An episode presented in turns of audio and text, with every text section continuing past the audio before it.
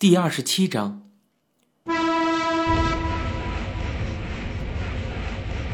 在京王线 T 种车站坐快车到新宿只要一站，坐普通的电车也只经过出台、番之谷，接下来就是 T 种了。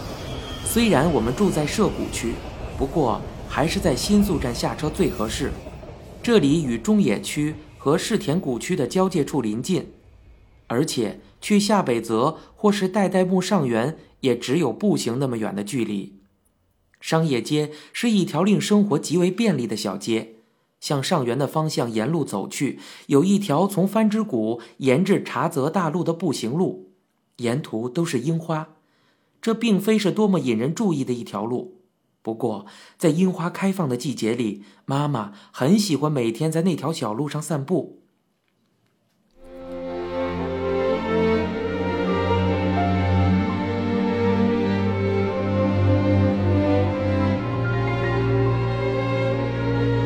从开始住在东京，让我觉得不可思议的就是大人们总在公园里，没有任何玩乐设施，无非只是一个树木繁茂的公园，人们在看着树而已。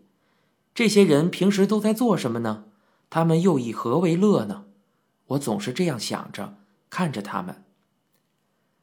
乡下的公园里没有大人，只有生锈的锁和腐烂的座椅，带有漏洞的滑梯。涂料剥落，发出铁锈味道的攀登架，孩子们就聚集在如此简陋的玩具旁，在细菌繁殖的沙坑里玩着泥巴。公园里的大人们不知是醉了还是怎么，总是显得有些古怪，所以我们很怕那些来到公园里的大人们。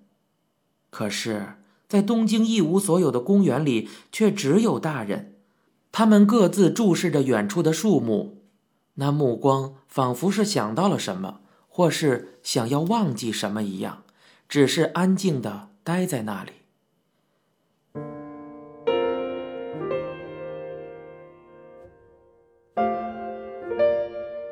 住在东京的大多数人，以前都是在色彩匮乏的大自然中长大的，他们逐渐厌倦了那种色调，被牵拉到色彩斑斓的城市中去。然而。当他们气喘吁吁地奔走过七彩缤纷的街道之间时，本应呈现绚烂色彩的万花筒中却开始映射出如同烟熏的颜色。灰中带着红，灰中带着橙，灰中带着天蓝，所有的颜色都与灰色相混杂，浑浊不堪呢。筑风的夜空是那种无限接近于黑的普鲁士蓝。星月的光辉置于光源周边，令其局部浮现出深邃而美丽的蓝色。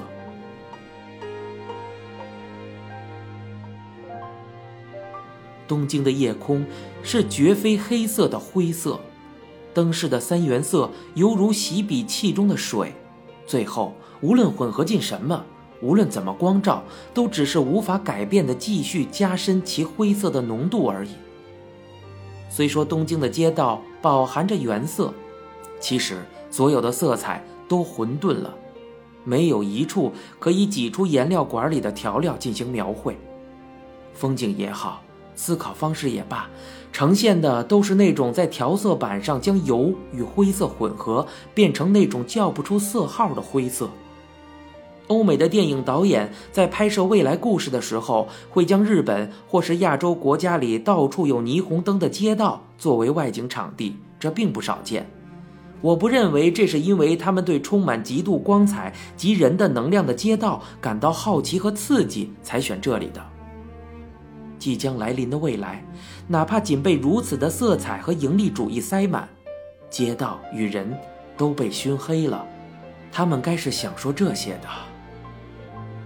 追寻色彩，追求没有极限的颜色，将这一切用调色板混合的人，不知何时也将沉溺于洗笔器的水中。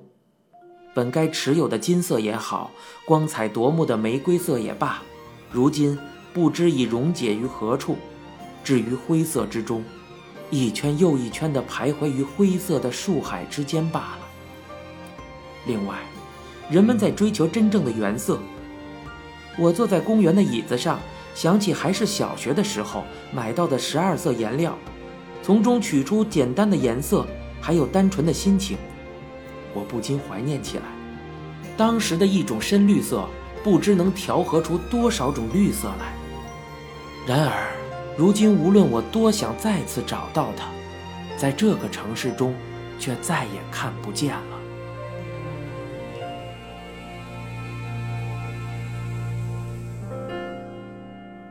我在车站前的宠物店里买了两只兔子，本是想穿着拖鞋出门买些文具，却突然想要饲养小动物。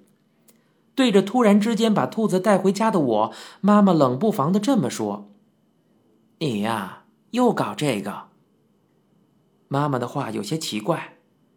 其实，妈妈所说的“又”是指我还是小学时候就这么做过了。白色的兔子叫做面包，黑色的兔子叫做葡萄。我把它们放在七楼的阳台上，结果喂食也好，打扫笼子也好，都由妈妈亲力亲为。她每天清扫兔子的笼子，按摩它们的头和耳朵，甚至不知从哪里学会和它们对话。在洗晒的衣服飘扬的阳台上，妈妈坐在小椅子上和兔子讲话，悠闲而又平稳的时光流淌而去。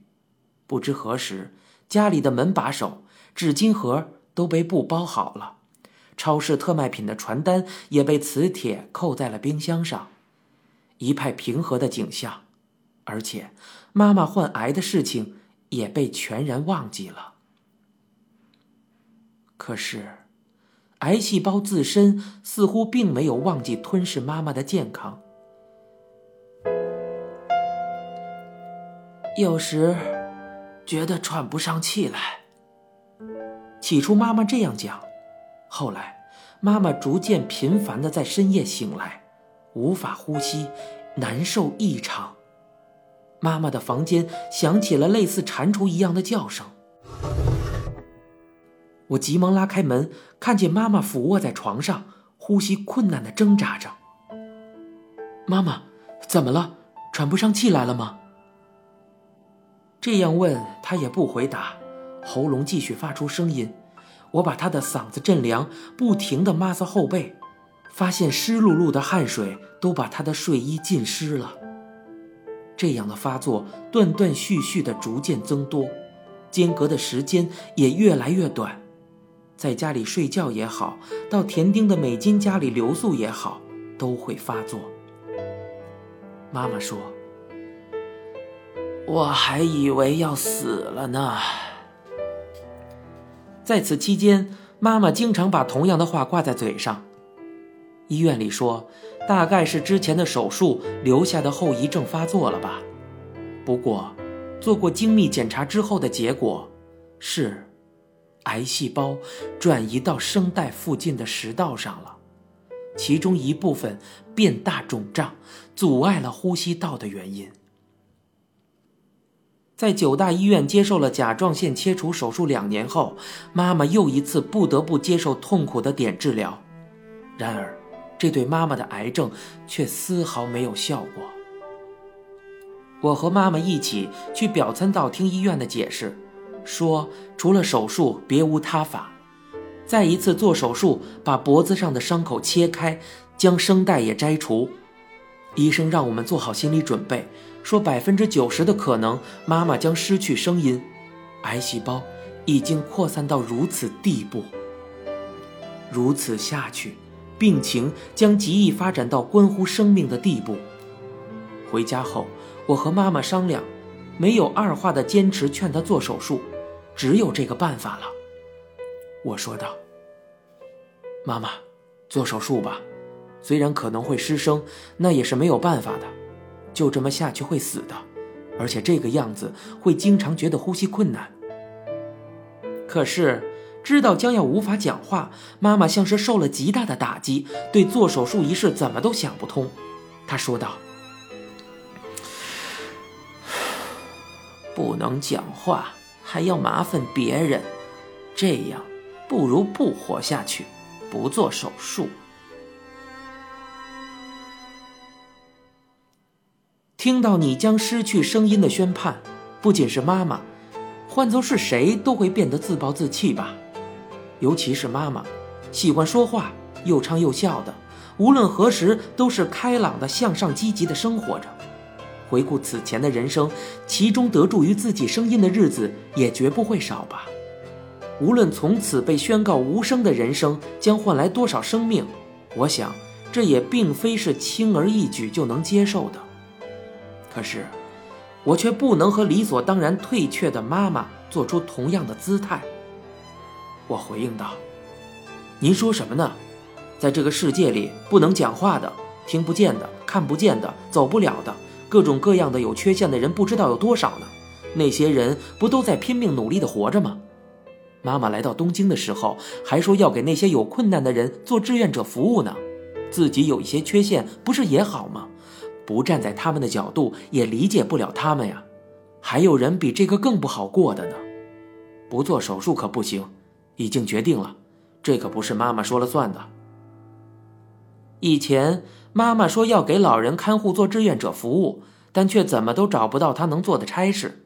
而且切除了甲状腺以后，人也容易疲劳，所以其他的志愿者活动也未能参加。尽管我对这一切了如指掌，不过为了能够说服妈妈接受手术，还是滔滔不绝地说了一堆不搭调的话。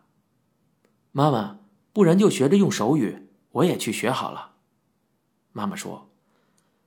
嗯，总觉得是别人的事儿，我回应道：“哎，别人的事儿，你要是不在了，才让人为难呢。”听说妈妈要切除声带的事情，妈妈的妹妹阿布姨妈特意从若松赶了过来，横滨的早苗太太好像也要过来。除了劝她手术，我再也说不出别的话来了。因为不能忍受这种压抑而沉闷的气氛，我从家里出去了。我找不到合适的词汇，剩下的事情只有全部交给姨妈们去做了。在附近的店里，一边玩着弹珠，凝视着那些滚落下的珠子，我一边在头脑中想象妈妈在失声之后的生活。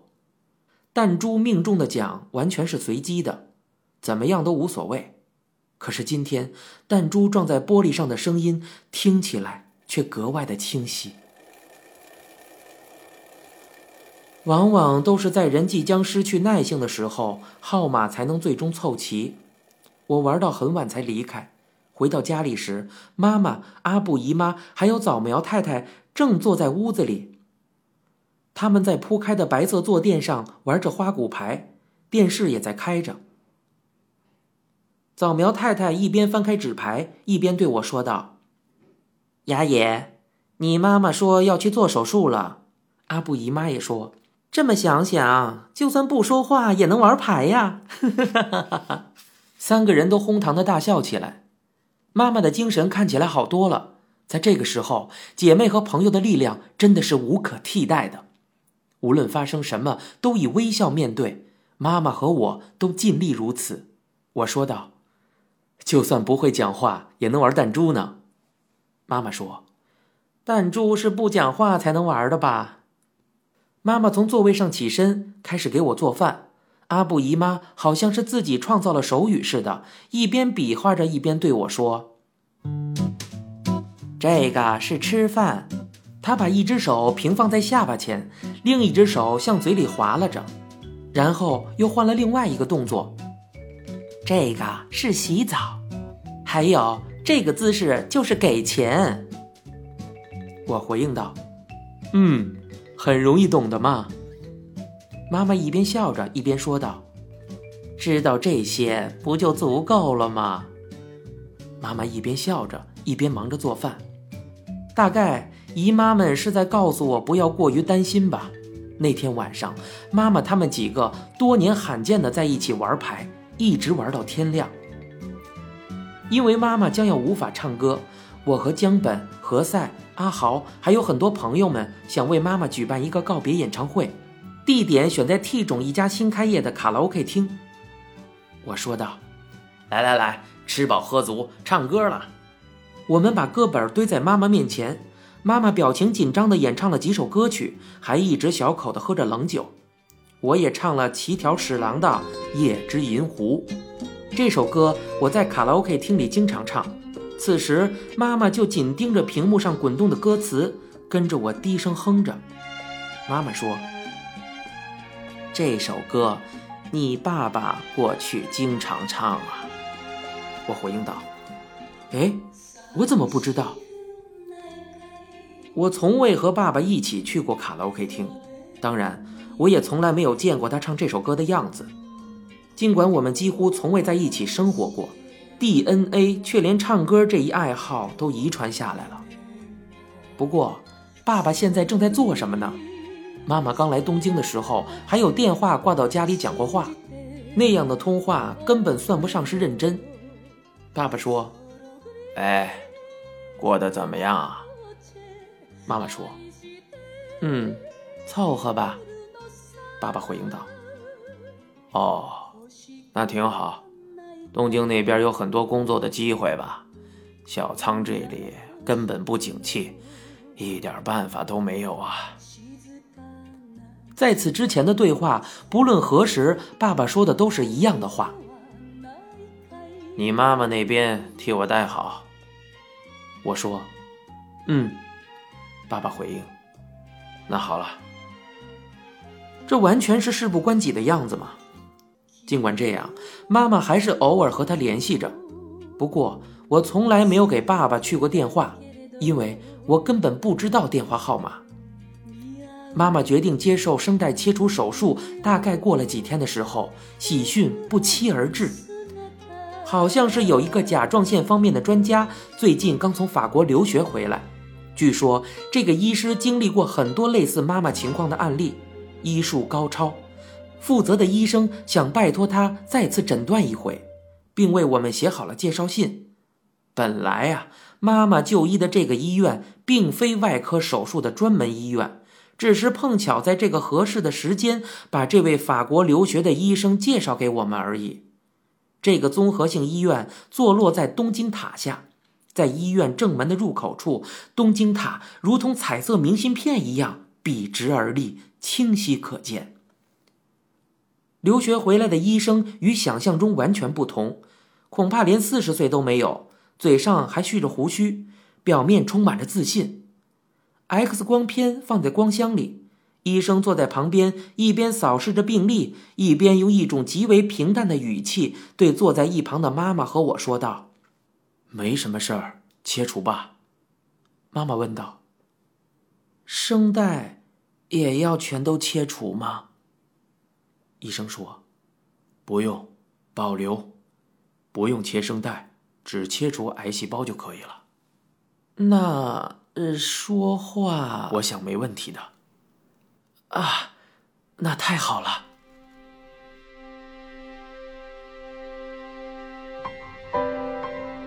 若是在漫画里，估计此时应该是母子二人大喊“啊，太棒了”的画面。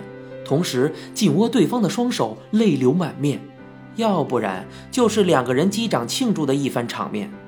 可是现实中的我们却为此前错的有些离谱的判断而感到沮丧。您现在收听到的是由一辆松鼠播讲的《东京塔》。